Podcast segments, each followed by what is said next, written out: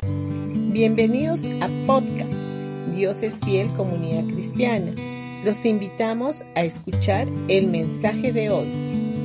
Hola familia, hoy día miércoles 8 de marzo del 2023 vamos a seguir hablando de que la gracia es una persona.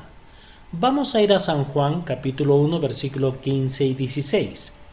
Y dice, Juan dio testimonio de él cuando clamó a las multitudes. A él me refería yo cuando decía, alguien viene después de mí que es muy superior a mí porque existe desde mucho antes que yo, porque de su plenitud todos nosotros recibimos y gracia sobre gracia. En el versículo 15, Juan está testificando que la persona se hizo carne. Él se refería a aquel que viene después de mí. Aquí se trata del verdadero rostro, porque la gracia se hizo carne y se hizo presente. La gracia no es solamente un tema que apareció por allí en algún lugar. Juan el Bautista dijo que el que habría de venir ya existe antes que él. Lo que dice en el verso 15. Juan dio testimonio de él y proclamó diciendo, Este es aquel de quien dije, el que viene después de mí ha llegado a ser antes de mí, porque era primero que yo.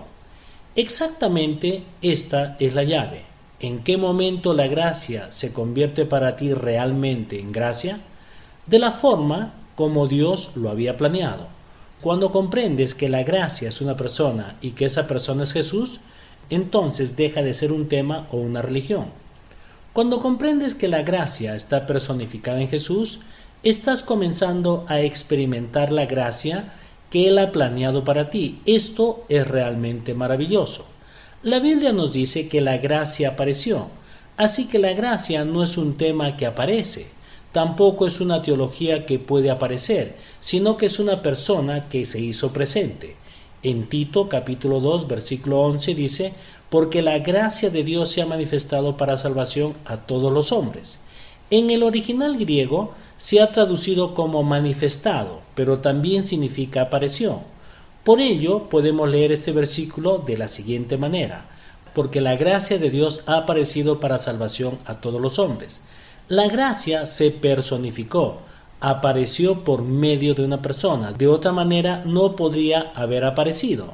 Ahora, Dios quiso que este nuevo pacto de la gracia se manifieste por medio de una persona. Por esa razón, la gracia aparece a través de la persona de Jesús. Bendiciones con todos ustedes y que tengan un gran día.